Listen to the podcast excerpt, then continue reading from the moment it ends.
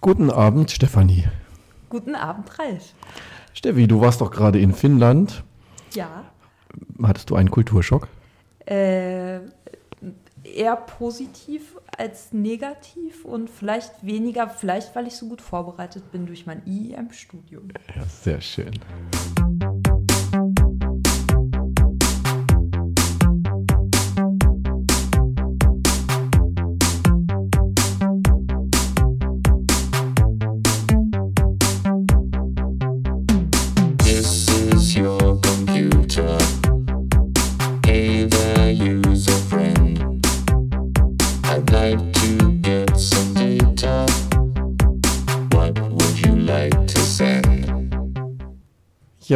Dann herzlich willkommen zur dritten Episode des IEM Podcasts. Heute im Kontext der interkulturellen Kommunikation, wie letztes Mal angekündigt. Genau. Und da werden wir heute äh, spannende Interviews haben. Äh, unter anderem spannende Interviews, nämlich einmal mit äh, Francis Jarman und dann mit Carsten Senkbei. Und ähm, was werden wir in diesem Zusammenhang noch sagen? Ja, ich denke, viel werden wir gar nicht sagen, weil die beiden Interviews schon eine gewisse Zeit dauern Ja. und wir ja auch gar nicht so kompetent sind in dem Bereich. Also ich zumindest nicht, du schon noch ein bisschen mehr, aber wahrscheinlich nicht so kompetent wie unsere Kollegen in der interkulturellen Kommunikation. Definitiv nicht. Nein. Von daher halten wir uns heute mal ein bisschen zurück. Aber wir haben Ja. diese zwei spannenden Interviews. Genau. Und äh, das erste Interview, wie schon erwähnt, ähm, ist, mh, haben wir zusammen mit oder haben wir mit Francis Jarman geführt. Und Francis Jarman war ähm, Lektor hier an der Uni und zwar vom 1.11.1983 bis zum 31.03.2013. Und seit Ende der 90er Jahre hat er auch äh, insbesondere im Studiengang IEM nicht nur mit unterrichtet, sondern diesen Studiengang auch entscheidend mitgeprägt und mitentwickelt. Und deswegen äh, haben wir ihn heute für diesen Podcast als Gast eingeladen. Dann hören wir uns das doch mal an. Alles klar. Okay. Ja, äh, guten Morgen, Francis. Guten Morgen, Stephanie. Äh, schön, dass du dich bereit erklärt hast, ein Interview zu geben für unseren tollen IEM-Podcast. Ähm, vor ungefähr fünf Jahren hatten wir beide schon mal ein Interview tatsächlich, auch im Rahmen eines Podcasts. Ich weiß nicht, ob du dich daran erinnerst. Nein. Äh, das war damals ein Screencast. Wir haben das für ein Seminar, als Studenten damals noch, für ein Seminar von Joachim Griesbaum gemacht. Und das war so ein Werbescreencast für den Studiengang IEM. Und da haben wir unter anderem dich interviewt. Äh, ich erinnere mich da noch sehr gut dran, weil das war äh, sehr nett tatsächlich. Ähm, falls die Hörerinnen und Hörer oder du es dir nochmal ansehen möchtest, das Video befindet sich bei YouTube und lässt sich finden, wenn man einfach nach internationalem Informationsmanagement sucht. Genau. Ah, ja, ich, habe es eindeutig überlebt, Interview damals. Ich hoffe, ich hoffe auch, dass es geholfen hat. Ja, äh, also tatsächlich dieses äh, Werbevideo, also das letzte Mal, als ich geguckt habe, hatte es auf jeden Fall über 3000 Views. Das fand ich schon ganz nett eigentlich. schön. Und äh, abgesehen davon hatten wir auf jeden Fall damals unheimlich Spaß daran, das zu machen. Also von daher ist das schon mal ganz nett. Genau, damals hast du ja noch in Hildesheim unterrichtet. Denn bis 2013 warst du ja an der Uni Hildesheim beschäftigt. Und entsprechend gehöre ich natürlich noch zu den äh, Magistern, die deine Vorlesungen und Seminare zu Englisch und vergleichende Kulturwissenschaften und interkulturelle Kommunikation besuchen durften. Und auch überlebt. Das ist Und auch gut. auch überlebt, genau, und in guter Erinnerung behalten auch. Vielleicht könntest du unseren Hörerinnen und Hörern ja ein bisschen was dazu erzählen, wie du deine Zeit als Dozent und, wenn ich richtig informiert bin, auch Mitbegründer des Studiengangs IEM so empfunden hast. Ja, das, äh, es ist schon lange her und äh, ich war insgesamt 30 Jahre in Hildesheim an der Uni. Die erste Zeit äh, gab es nur den Studiengang Diplom-Fachübersetzer. Ähm, und äh, IEM kam etwas später hinzu. Wir haben bemerkt, dass äh, das Interesse an äh, Fachübersetzten ähm, so etwas geschrumpft war. Ähm, als es anfing, war es ein richtig internationaler Studiengang mit sehr guten Studis und viel Renommee. Und dann über die Jahre ist es dann doch ein bisschen langweilig geworden und wir hatten das Gefühl, dass das Niveau der Studierendenschaft, fürchtliches Wort, äh, nicht ganz so gut war. Und kamen dann auf die Idee, vielleicht doch einen zweiten Studiengang einzurichten. Und das war Magister IEM. Und ähm, ja, der Studiengang war ein Bombenerfolg, denke ich. Also me me meine Tätigkeit selber, vor 30 Jahren habe ich hauptsächlich äh, Sprachunterricht angeboten, was ich nicht so toll fand. Ich bin eigentlich Literaturwissenschaftler, ähm, also Sprachunterricht und ein bisschen Landeskunde, wie es damals hieß, also vergleichende Kulturwissenschaft, sagen wir jetzt. Aber mit äh, IEM äh, brauchten wir ganz neue Studieninhalte, zum Beispiel die interkulturelle Kommunikation. Und der damalige Professor für Englisch, Jürgen Benecke, und ich haben uns autodidaktisch mit interkultureller Kommunikation beschäftigt und ähm, das dann jahrelang unterrichtet. Und zum Schluss war, sta- stand die interkulturelle Kommunikation wahrscheinlich in dem Mittelpunkt meiner Lehrtätigkeit an der Uni. Ja, auch gut so. Es ist eine sehr schöne, ein sehr schönes und interessantes und auch wichtiges Fach. ja. Also ich denke auch für die Studierenden, zumindest so aus meiner Sicht, wenn ich zurückblicke, war das äh, auf jeden Fall äh, ein Bereich, der besonders interessant und spannend war einfach und auch ganz äh, neue Aspekte natürlich eingebracht hat, die man auch so aus der Schule eher weniger kennt natürlich.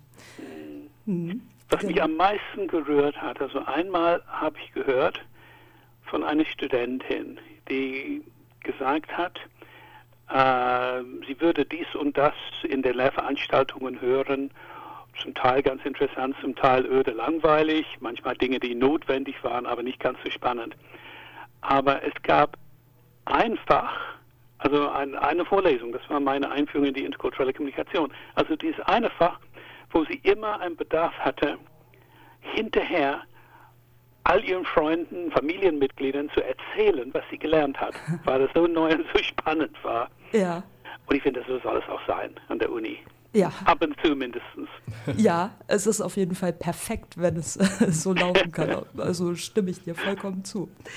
Genau. Ähm, ja, äh, abgesehen von deinem Unterricht warst du ja auch äh, sehr stark in der English Drama Group äh, beteiligt, beziehungsweise die hast du auch mitgegründet, oder?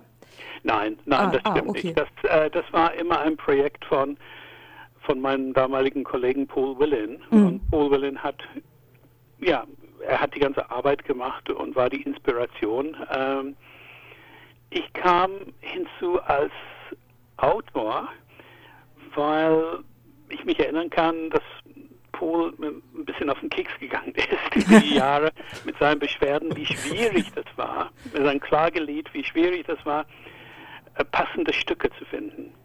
Stücke, die sprachlich geeignet waren, die sehr viele Rollen für Schauspielerinnen hatten. Ja, die meisten Stücke haben hauptsächlich Rollen für Männer. Und in unseren Studiengängen hatten wir hauptsächlich Studentinnen und auch in der English Drama Group. Und irgendwann habe ich Paul gesagt, ach, hör mal auf, ich schreibe dir ein blödes Stück. und äh, das war dann mein erstes Stück, Theaterstück, Starfell. Und ähm, hinterher kamen noch ähm, Girls Will Be Girls, ein Musical und ähm, Lip Service, das war eine Komödie. Und dann habe ich noch ein Stück über, ähm, über die Römer und die Christen geschrieben, aber das ist nie inszeniert worden. Also mein Beitrag war, diese Texte zu, zu liefern. Und einmal habe ich mitgespielt, aber ich war nicht der große Star. Also Schauspielen, das liegt mir nicht. Habe ich damals gelernt. Ich habe es nur einmal gewagt, das reichte. Aber es hat Spaß gemacht. Ja, Das Wichtigste. Ne? Ja, genau. Ähm, abgesehen davon hast du ja an, also so haben wir es zumindest gelesen, an 18 europäischen Hochschulen als Gastdozent unterrichtet, warst als Gastforscher in äh, Indien und als Gastprofessor au auch in Indien am American College in Madurai. Sehr beeindruckend, wie ich fand. Und beim Recherchieren sind wir unter anderem auf einen kleinen Ausschnitt deiner Reiseerfahrungen gestoßen, der, wenn man das frei übersetzt, ungefähr Folgendes aussagt. Du hast auf deinen Reisen eine Göttin getroffen, bist als Zeuge eines Zugüberfalls aufgetreten, hast in der Öffentlichkeit mit Eunuchen getanzt, einen Ja. Löwen gestreichelt, auf einer Schlange gesessen, einen Zusammenstoß mit heiligen Ratten gehabt, bist von einem Schwein attackiert worden, von einer Armeepatrouille festgenommen worden und von der Polizei verprügelt worden. Zweimal. Sehr. Zweimal. sehr spannend. Also dahinter verbergen sich äh, sehr wahrscheinlich sehr interessante Geschichten. Leider haben wir nicht die Zeit, um auf alle detailliert einzugehen, aber vielleicht könntest du ja zu einer davon ein bisschen mehr erzählen. Oh, äh, ja, was möchtest du gerne hören dann? Ich, Ich glaube, das mit der Göttin kenne ich schon aus dem äh, Kulturwissenschaft, Einführung in die äh, interkulturelle Kommunikation oder Kulturwissenschaft. Ähm, vielleicht könntest du ja was sagen dazu, wie du als Zeuge eines Zugüberfalls aufgetreten bist. ja, das war in, in Rajasthan, in Indien. Wir waren mit dem Zug unterwegs. Äh, und ähm, der Zug, das, das ist ein Gebiet, das, ähm, naja, so ein bisschen gesetzlos ist. Ne? Und der Zug ist überfallen worden von Räubern, also bewaffneten Räubern, also nicht mit Kalaschnikows, sondern mit alten, ähm, uralten Gewehren aus dem 19. Jahrhundert. Oh. Die haben den, den Zug zum, zum Halten gebracht. Die Züge fahren sowieso in Rajasthan nicht sehr schnell. Das war kein großes Problem. Da waren wahrscheinlich ein paar Kühe äh, auf dem Gleis. Und dann sind die durch den Zug gegangen und haben die Passagiere in der ersten Klasse ausgeraubt. Also Bargeld und Uhren und, und so weiter.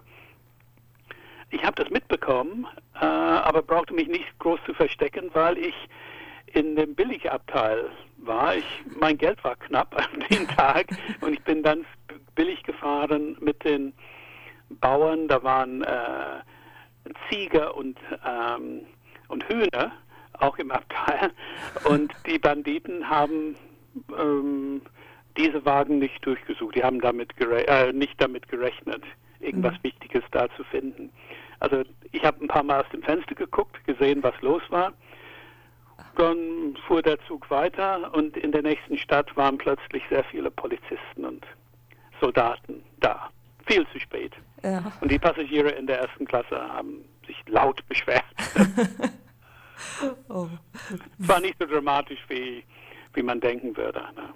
Ja, aber es ist schon wild. Es passiert ja doch seltener, dass man äh, Teilnehmer oder Zeuge eines äh, Zugüberfalls wird. Ja. Von daher. Und Glück gehabt, dass du in der zweiten Ja. Klasse gesessen hast. Ja, sagen. genau. Genau. Ähm, wir haben weiterhin herausgefunden, dass du äh, nicht nur unterschiedliche Preise bekommen hast, beispielsweise diesen Erasmus-Preis im Jahr 2009 für überdurchschnittliches Engagement im Bereich Dozentenmobilität und Netzwerkarbeit, sondern du bist auch selber Namensgeber eines Preises, dessen erster Preisträger du auch zeitgleich bist. Also 2013 hat die äh, Uni Hildesheim dir einen Preis für Internationalisierung und interkultu Kommunika interkulturelle Kommunikation äh, überreicht. Äh, leider konnten wir dazu gar keine weiteren Informationen ausfindig machen. Also ich habe danach gesucht auf der Uni-Homepage, aber konnte nicht mehr dazu finden. Könntest du dazu vielleicht auch noch was sagen? Leider nicht sehr viel. Ähm, soweit ich weiß, hat es keinen zweiten ähm, Preis gegeben in der Zwischenzeit. Ich würde mich freuen, wenn man regelmäßig solche Preise für Leistungen in der interkulturellen Kommunikation und in der Internationalisierung verteilen würde. Also gerade weil diese, diese Fächer so wichtig sind.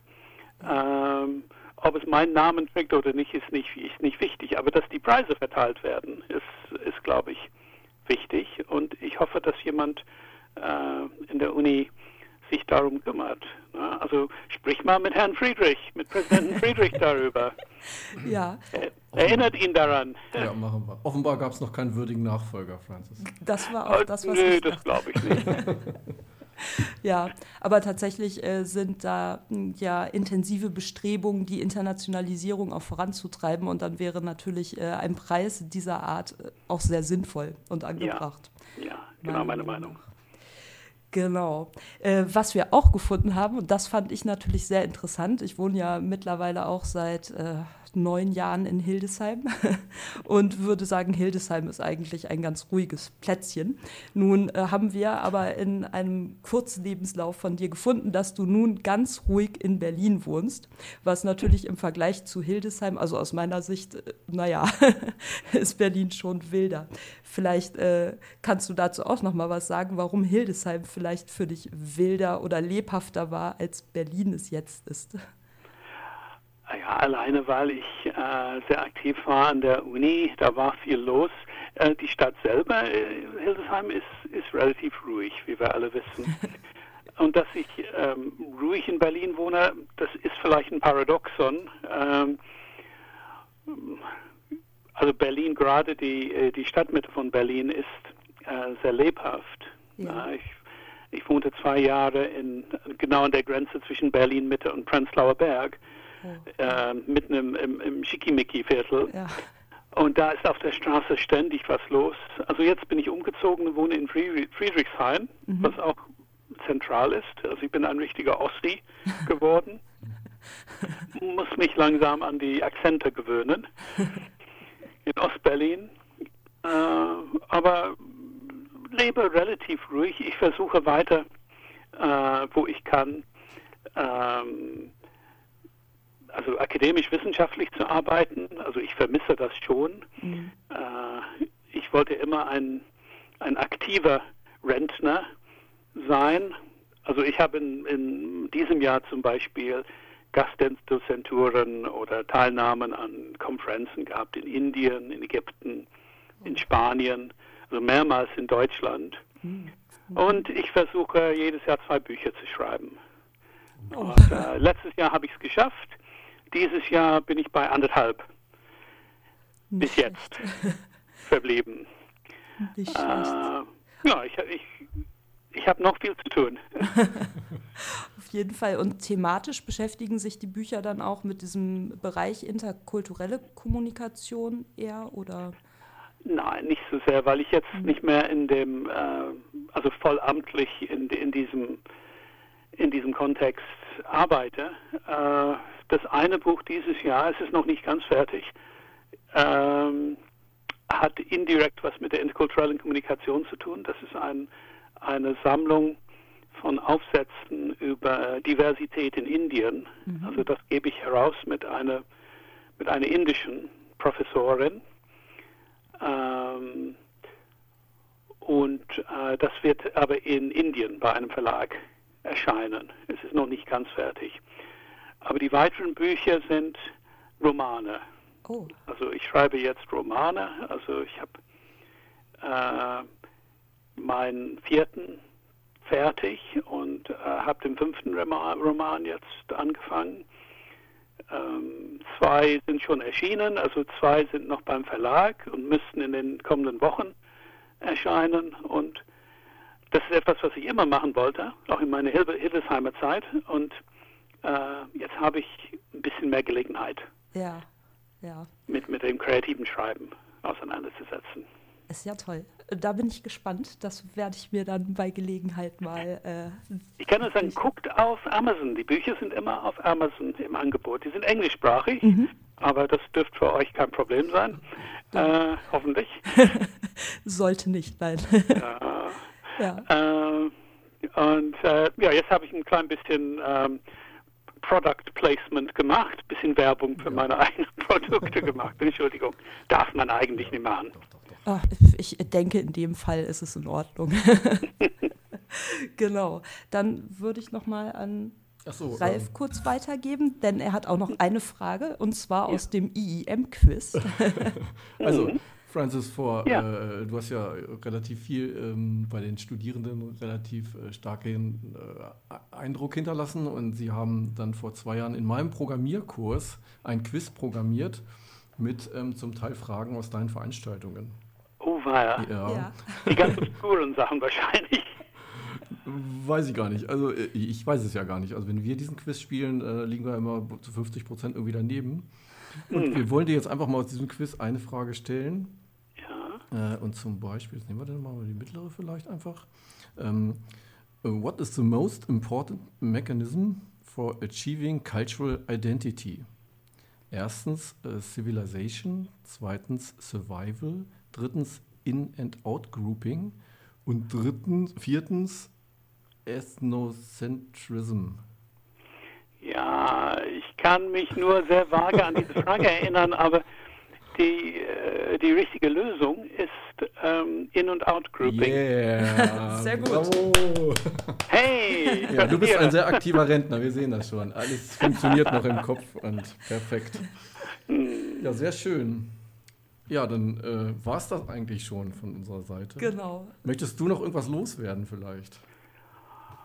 Nein, nur ein, ein, äh, ein Gruß an alle ehemalige Kollegen Mhm. und Studis, die noch da sind. Also in den letzten zweieinhalb Jahren haben die Studis, die ich gekannt habe, wahrscheinlich alle ihre Prüfung gemacht. Und, und falls das nicht der Fall ist, shame on you, kann ich nur sagen. Oder die streben alle Promotionen an. Das kann Ja, auch genau, sein. genau. Ja, Grüß nach Hildesheim. Okay, ah, ich Grüße vermisse nach Hildesheim Berlin. schon ein bisschen. Ja, ja. Du kommst mal wieder rum, ne? Ja, das tue ich bestimmt. Alles klar. Wunderbar. Vielen Dank Vielen Dank. und dir einen schönen Tag und viel Erfolg beim Bücherschreiben und äh, aktiv sein. Genau. Ich gehe jetzt zu dem Gym. Ah, ist auch schwimme ein bisschen. Ne? Rentner müssen fit bleiben. Ja, Sehr gut. Dann ist auch gut für den Kopf. Ja, genau. Viel Spaß. Okay, und bis danke. Bald. Mach's gut. Tschüss. danke. Euch auch. Tschüssi. Das zweite Interview, was wir geführt haben, äh, haben wir mit einem noch aktiv Lehrenden geführt, Noch. der seit Anfang des Jahrzehnts äh, äh, primär im, im Studiengang IEM, aber auch bei IKÜ äh, tätig ist. Genaueres dazu wird uns der Carsten gleich selber erzählen. Okay. Lieber Carsten, schön, dass das geklappt hat mit diesem Interview. Wir wollen ja einen Podcast produzieren in der Episode 3 über IKK. Äh, und da bist du natürlich der erste Ansprechpartner, weil du ja auch äh, den Bereich berätst im Studiengang IEM unter anderem und auch ziemlich stark an der Lehre beteiligt bist. Aber als erstes wollen wir dich fragen, wie du denn überhaupt den Weg nach Hildesheim gefunden hast in diesen IKK-Bereich hinein. Ja, ähm, studiert habe ich, äh, als ich selber noch Student war, gab es noch Magisterstudiengänge und einen solchen habe ich äh, absolviert in äh, Osnabrück damals, Universität Osnabrück. Ähm, und 2006 be- hat es mich dann nach Süddeutschland verschlagen, an die Universität Heidelberg. Dort habe ich ähm, promoviert dann in den nächsten dreieinhalb oder sagen wir vier Jahren. Ähm, und äh, war vor allen Dingen in den American Studies bzw. Cultural Studies äh, tätig. Ähm, aber auch damals schon stark geprägt durch Linguistik, durch sprachwissenschaftliche Methoden. Ähm, und äh, so, quasi mit diesem Hintergrund, hat es mich dann auch 2011 hier nach Hildesheim verschlagen, weil unser Institut, das Institut für interkulturelle Kommunikation und ja auch der Studiengang IIM, ähm, immer diese disziplinäre Verflechtung zwischen äh, Sprache und Kultur äh, ja, ganz intrinsisch drin hat. Und ähm, das äh, ja, lag dann auch in meinem Feld. Und äh, ja, so bin ich seit mittlerweile vier, viereinhalb Jahren hier. Ja, sehr schön. Dieses Feld, was du gerade genannt hast, das äh, definiert sich ja häufig auch über das, worüber man zum Beispiel promoviert hat oder so. Und dein, äh, deine Veröffentlichung oder vielleicht auch das Thema, das, das weiß ich gar nicht, hieß ja Language of American Sports. Schwer vorzustellen, wo da denn jetzt die Brücke ist. Kannst du die mal kurz erklären? Ja, ähm, es ging bei der Promotion um die Nutzung, wie gesagt, von sprachwissenschaftlicher Methode, ähm, also Discourse Studies oder Discourse Analysis, ähm, in einem populärkulturwissenschaftlichen Kontext. Und da ging, es bei mir halt um die Sportkultur und den Sportmediendiskurs ähm, in den USA. Also speziell American Football, Baseball, Basketball, diese typisch amerikanischen äh, Sportarten. Und mich hat da interessiert, wie in den Sportmedien, also den führenden Zeitungen und Online-Portalen, ähm, über äh, Sport geschrieben und nachgedacht wird in den USA und welche kulturellen Werte, kulturellen Ideologien, die eigentlich politischer Natur sind, ähm, dann in so einem populären Diskurs ähm, ja, der eigentlich auf, der, auf den ersten Blick erstmal vollkommen unpolitisch sein sollte, dann aber doch stattfinden. Und äh, ja, das äh, war so ein Projekt, das ich da mit, mit relativ großen Datensätzen verfolgt habe und was dann aus diesen Datensätzen quantitativ und qualitativ an Analyseergebnissen ähm, herauskam, das äh, ja, ist dann in Form einer äh, Promotion gegossen worden. ja, sehr schön. Ähm, es ist ja immer schön, wenn man, wenn man diese Dinge, die man da ja jahrelang betrieben hat, auch mit einbringen kann später in die Lehre. Ist das eigentlich möglich? Schaff, kriegst du das irgendwo in irgendwelchen Lehrveranstaltungen adoptiert? Ähm, grundsätzlich schon. Äh, in ähm, meinen Seminaren und, Vorles und in der Vorlesung äh, Introduction to Cultural Studies geht es natürlich nicht zentral jetzt immer nur um Sport. Das äh, wäre äh, für mich persönlich ganz spannend, aber für die Studenten nicht so wahnsinnig zielführend. Was aber natürlich ganz ähm, zentral ist, ähm, sind die theoretischen und methodologischen Hintergründe, wie man sich überhaupt mit Kultur und mit Sprache als Ausdruck von Kultur ähm, und auch von Werten ähm, und von verschiedenen Elementen in der Kultur auseinandersetzt. Und das ist für einen Diskurs wie, den, wie die Sportsprache, die Sportmediensprache ähm, nicht anders als für alle anderen möglichen ähm, kulturellen Diskurse. Äh, das kann halt dieses etwas ganz einfaches Populärkulturelles sein, was im TV läuft, was ähm, aktuell äh, in, bei YouTube gerade äh, gerade aktuell ist. Das kann aber auch halt hochkulturelles sein, also natürlich auch Literatur und eher andere äh, oder auf einer anderen Definition von Kultur basierenden ähm, Gütern. Ja, die äh, Einführung in die äh, Kulturwissenschaft ist ja im weitesten Sinne im ersten Semester, also Erstsemesterveranstaltung. Ähm, die äh, zweite Veranstaltung, die du gibst, das ist ja die, diesen Negotiating Across Cultures, ist mhm. eine Drittsemesterveranstaltung, stimmt das? Theoretisch ja, ja, genau. Mhm. Was, ist eine bunte, bunte Mischung in diesem Seminar, aber ähm, grundsätzlich ist das äh, ab dem dritten Semester offen, ja. Mhm. Und was passiert da eigentlich? Ja, wie der ähm, Name des Seminars schon sagt, geht es ähm, um Negotiation, also um äh, Verhandeln und um Across Cultures, also um Kultur. Und das sind sozusagen erstmal die zwei Nenngrößen, die dann auch in dem Seminar äh, sich erstmal definitorisch und theoretisch erarbeitet werden müssen. Was heißt das überhaupt, äh, wenn sich zwei Menschen treffen und miteinander verhandeln? Dann ähm, hat das ja offensichtlich etwas mit der Nutzung von Sprache für einen ganz bestimmten Zweck zu tun. Und äh, in Verbindung mit den vielen linguistischen Lehrveranstaltungen, die unsere Studierenden äh, besuchen, versuchen wir da äh, mal so dahinter zu steigen. Was heißt das überhaupt, wenn man mit Sprache handelt in einer Verhandlungssituation? Ähm, in einer Verhandlungssituation will man ja in der Regel etwas von seinem Gegenüber. Man will den Gegenüber aber auch nicht so sehr erschrecken mit seinem sprachlichen Nutzen, dass er aufsteht und den Raum verlässt. Und äh, das äh, ist also quasi, da müssen wir uns erstmal, oder mussten wir uns zu Beginn des Seminars erstmal anschauen, was heißt es, wenn Menschen verhandeln, ähm, auf, aus wirklich einer, einer erstmal theoretisch-methodischen Sicht. Andererseits, across cultures, also über Kulturgrenzen hinweg, ist eine schwierige Frage. Was, äh, das, die ganze Sache wird verkompliziert, wenn diese beiden Menschen, die miteinander ähm, verhandeln, oder es können ja auch mehrere sein, ähm, nicht aus demselben Kulturkreis, nicht aus demselben kollektiv stammen. Dann kommen nicht nur sprachliche, fremdsprachliche Elemente rein, sondern auch interkulturelle Elemente.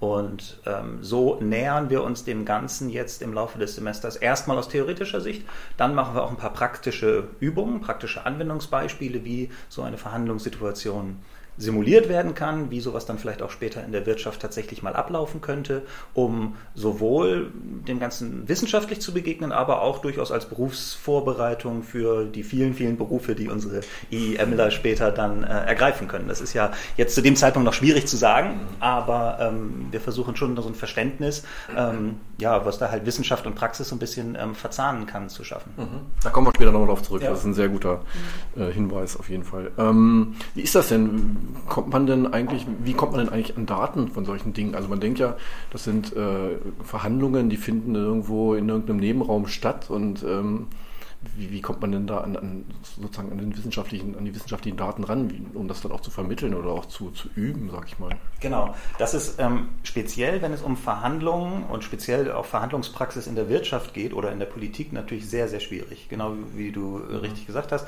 Ähm, verhandeln heißt in der Regel, was man sieht jetzt so in der Tagesschau ist, Leute steigen aus Autos, aus Limousinen aus, verschwinden hinter Türen, die Türen gehen zu, dann wird verhandelt und dann kommen sie wieder raus mhm. und man erfährt in Interviews, was eventuell besprochen ähm, sein könnte. Aber die tatsächliche Verhandlung ist für uns als Wissenschaftler meistens nicht offen. Mhm. Ähm, da gibt es kein Patentrezept, das jetzt zu lösen. Wir dürfen uns nicht reinmogeln und äh, heimlich aufnehmen, ähm, aus wissenschaftsethischen Gründen. Wir versuchen es in diesem Bachelor-Seminar ähm, relativ einfach und praktikabel zu lösen, indem wir Daten äh, nutzen, die wir äh, mehr oder weniger selber generieren in Simulationen, Verhandlungsrollenspielen, ähm, in denen es quasi ähnliche Situationen auf die Studierenden zukommen, wie sie in einer Wirtschaftsverhandlung auch sein könnten. Und dann hm, quasi das äh, anhand von, von einem Spiel nachspielen, was passiert. Und dann haben wir letztendlich sprachliches ähm, Material. Das ist auf, die ein, auf der einen Seite schon authentisch, auf der anderen Seite natürlich nicht ganz so authentisch wie jetzt wirklich ein tatsächlicher äh, Diskurs aus der Realwirtschaft. Aber ja, so versuchen wir das als Kompromiss zu lösen, mhm. Um den Studierenden Möglichkeiten zur Analyse, für Hausarbeiten und so weiter äh, zu geben. Mhm. Sehr schön, auf jeden Fall hochspannend und auch natürlich sehr pragmatisch, sage ich mal. Ja. Und äh, vor allen Dingen die Kombination, weil der Schwerpunkt ist da ja nach wie vor hochinteressant. Ne?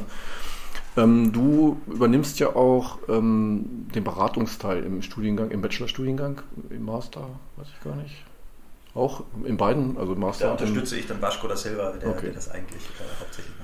Genau. Ähm, was äh, ist denn da so der Hauptteil sozusagen, der immer wieder gefragt wird? Oder kannst du da irgendwie sagen, ähm, das fragen die Leute immer wieder, das gebe ich jetzt hier mal auf dem Podcast mit und dann wissen es alle. Achso, ja, das ist eine gute Frage. ja, ähm, also das ist vielleicht zu unterscheiden zwischen denjenigen, die ähm, noch nicht studieren, also Leute, die jetzt ähm, kurz vorm Abitur stehen oder kurz nach dem Abitur stehen äh, oder nach dem Schulabschluss und sich für IIM interessieren und dann erstmal natürlich nachfragen, was verbirgt sich hinter diesem ähm, Studiengangsnamen Internationales Informationsmanagement.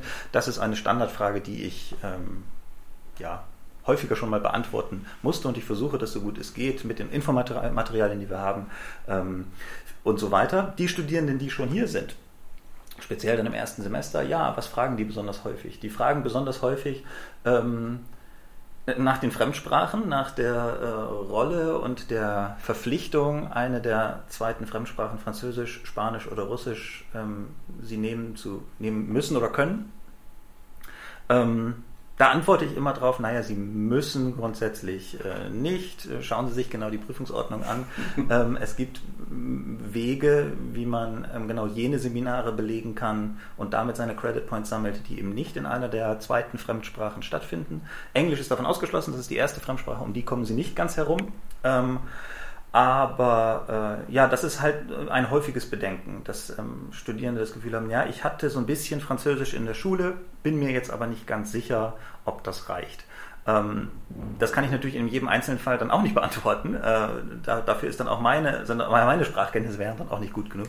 Ähm, aber da empfehle ich dann immer einen genauen Blick in die Prüfungsordnung oder beziehungsweise in dem Fall die Studienordnung zu ähm, werfen wo relativ genau ausbuchstabiert ist, welche Art von Zertifikaten oder welche Art von Schulnoten in dieser zweiten Fremdsprache ähm, dafür ausreicht, um ähm, ab dem dritten Semester in fremdsprachigen äh, Lehrveranstaltungen im Rahmen des IEM-Studiums teilzunehmen. Und das beantwortet meistens dann schon ähm, die formale Frage relativ gut. Mhm. Das ist ja schon mal ein sehr wertvoller Tipp. Wir versuchen ja auch immer äh, den Tipp des Tages sozusagen mitzugeben. Das ist uns jetzt vielleicht hiermit so implizit gelungen. Ähm, wenn man jetzt ähm, den Bachelor fertig studiert, also oder fast fertig studiert, dann ähm, wechselt man ja auch gern, ganz gern mal in den Master, beziehungsweise bewirbt sich dann für den Master. Bist du am Master beteiligt in der Lehre und was ist denn da sozusagen der Sprung. Ja, also man sagt, na, es sind ja die gleichen Studierenden wie vor zwei Wochen, aber ihr seid jetzt auch einmal Masterstudierende. Mhm. Was ist denn da, wie siehst du denn da den, den, den Unterschied substanziell? Ja. Ähm, genau, die, äh, der Sprung in den ähm, sogenannten SWIC, also den Studiengang ähm, Sprachwissenschaft und interkulturelle Kommunikation, ist für ähm, viele unserer IEM-Studierende insofern kein wahnsinnig schwieriger, als dass die ähm, das Grundwissen, was sie in dem Zweig ASW oder dem Zweig AK, äh, IKK ähm, erlernt haben, auch die Grundlagen für eigentlich alles im SWIG darstellt. Das ist also ein bisschen Vorwissen in den Kulturwissenschaften, was ganz praktisch ist, ein bisschen Vorwissen äh, in den angewandten Sprachwissenschaften und das erlernen sie aber ja in den ersten drei oder vier Semestern im IIM. Ähm, insofern ist der Sprung inhaltlich ein, ja schon ein kleiner, es wird äh, ein bisschen komplexer und wir kümmern uns in den Hauptseminaren natürlich etwas tiefergehend mit ähm, auch etwas komplizierteren ähm, Forschungsinhalten, Forschungsschwerpunkten. Ähm, das Know-how haben unsere IEMler aus dem Bachelor aber im Regelfall dann schon und ähm, so können wir uns darauf verlassen, dass was so Grundlagen des wissenschaftlichen Arbeitens angeht und jeder hat, im, im, der im SWIG aufläuft, hat dann ja auch schon eine ähm, Bachelorarbeit geschrieben. Das ist ein großer Vorteil äh, und so können wir uns noch intensiver äh, jede Woche 90 Minuten wirklich mit äh, Inhalten auseinandersetzen und ähm, auf einer soliden Basis aufbauen. Sehr schön. Der nächste Schritt ist ja dann im Prinzip äh, entweder die GmbH oder das Angestelltenverhältnis. Ähm, du hast ja vorhin schon mal aus Versehen die Berufsbilder angedeutet. ähm, hast du einen Überblick, äh, wo dann die Masterstudierenden in den meisten Fällen oder vielleicht auch die Bachelorstudierenden verbleiben? Ähm, die zwei Felder, die bei ähm, IEM-Studierenden des Schwerpunkts IKK oder ASW ähm, besonders beliebt sind, sind natürlich die Medien, also die Massenmedien ähm, und interessanterweise auch die Werbung. Ähm, das äh, sind halt so die Zweige, in denen sprachliches, kulturelles, interkulturelles und aber auch mehrsprachiges Talent ähm, sicher am meisten auch äh, gefragt wird. Und äh, ja, diejenigen, die diesen Schritt schaffen, stehen dann vor einer ganz interessanten Situation, glaube ich, dass da, da, wir ihnen ja immer so ein bisschen beibringen, wie man so ein bisschen kritisch analytisch mit äh, massenmedialen Produkten und mit Werbung umgeht und dann plötzlich kommen sie in eine Situation, in der sie äh, nicht kritisch analytisch, sondern produktiv äh, mit diesen Inhalten umzugehen haben. Ähm, das ähm, ja, ist, glaube ich, eine ganz, ganz spannende Situation für die Betroffenen. Ähm, ja, das, mhm. das wäre so quasi das, was, was ich am meisten höre, dass das ähm, zumindest ein Ziel wäre für äh, unsere IEM-Studierenden. Ähm, wie viele es denn ta ta da tatsächlich auch wirklich ähm, schaffen und wie viele da dann tatsächlich landen, da habe ich ehrlich gesagt keinen großen Überblick oder fehlt uns ein bisschen, fehlen uns auch ein bisschen die Zahlen, glaube ich. Das stimmt, da fehlen uns noch ein bisschen die Zahlen. Das wird sich dann ja sicherlich noch entwickeln. Der Master ist ja noch relativ jung.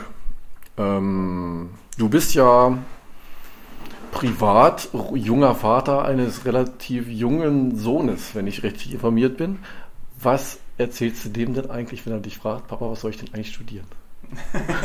das fragt er glücklicherweise fragt er das noch nicht. Ähm, ähm, über die Frage habe ich mir oder haben wir uns ehrlich gesagt noch keine so große Sorge, äh, keine so großen Gedanken gemacht. Ähm, da habe ich jetzt eigentlich noch keine Antwort. Also der soll erstmal also erstmal in den Kindergarten kommen und da muss er sich noch muss er sich noch nicht auf eine Disziplin festlegen, glaube ich. Das ist auch in Ordnung, glaube ich. ja, hab äh, schon mal vielen Dank soweit. Das ist alles sehr, sehr, sehr spannend, glaube ich, und äh, interessant. Weiterhin viel Vergnügen und eine gute Zeit an der Uni Hildesheim. Ja, vielen Dank. Ja, mit diesem Interview von Carsten haben wir natürlich den Tipp des Tages auch schon mit abgewickelt. Da brauchen wir uns jetzt gar nichts eigenes mehr einfallen lassen, weil das hat er uns ja schon jetzt erzählt. Kommen also kurz zu den Meldungen, die dieses Mal nur eine Meldung sind, nämlich, äh, dass am 3.2.2016 im neuen Forum, im Neubau an der Marienburger, am Universitätsplatz, heißt das mittlerweile, ah, ja, äh, ein Infotag stattfindet, was jetzt für aktive IEMler nicht mehr so interessant ist, aber streuen Sie es vielleicht in der Welt für Leute, die eventuell Interesse daran haben, IEM auch zu studieren. Aber auch andere Studiengänge werden dort vorgestellt. Des Weiteren haben wir uns überlegt, dass wir, also Podcaster sind ja immer so ein bisschen wie äh, Motorradfahrer, man grüßt sich so auf der Straße und lädt sich gegenseitig ein und macht auch Werbung für sich und so. Äh, dass wir jetzt äh, mal in Zukunft immer einen Podcast vorstellen und dieses Mal verbinden wir das mit einem Rätsel. Das heißt, wir spielen ein Intro von einem Podcast ein und Sie dürfen in den Kommentaren äh, unter den Shownotes raten oder recherchieren, welcher Podca um welchen Podcast es sich handelt. Und unter den richtigen Antworten verlosen wir dann einen 10 Euro Amazon-Gutschein. Das macht sich doch zu Weihnachten eigentlich ganz gut. Ja, Ja? definitiv. Dann spielen wir das mal eben ein.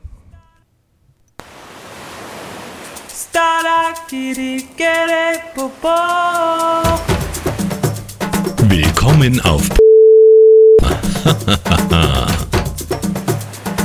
Erlebe mit, wie gestrandete Kandidaten versuchen, vor dem französischen Gourmet-Kannibalen Jacques Cousteau zu flüchten, um entweder Bürger zu werden oder um sich nach Hause zu teleportieren.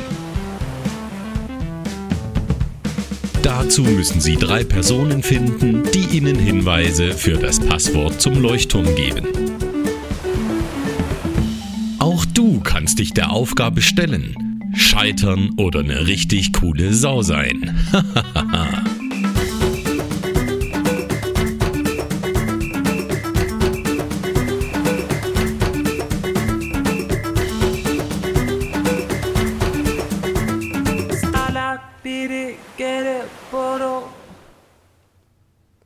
Ja, so viel dazu. Ähm, viel Glück bei der Auslosung. Wir freuen uns über richtige Lösungen, über falsche Lösungen, über geratene Lösungen und wir freuen uns aber grundsätzlich immer über Kommentare.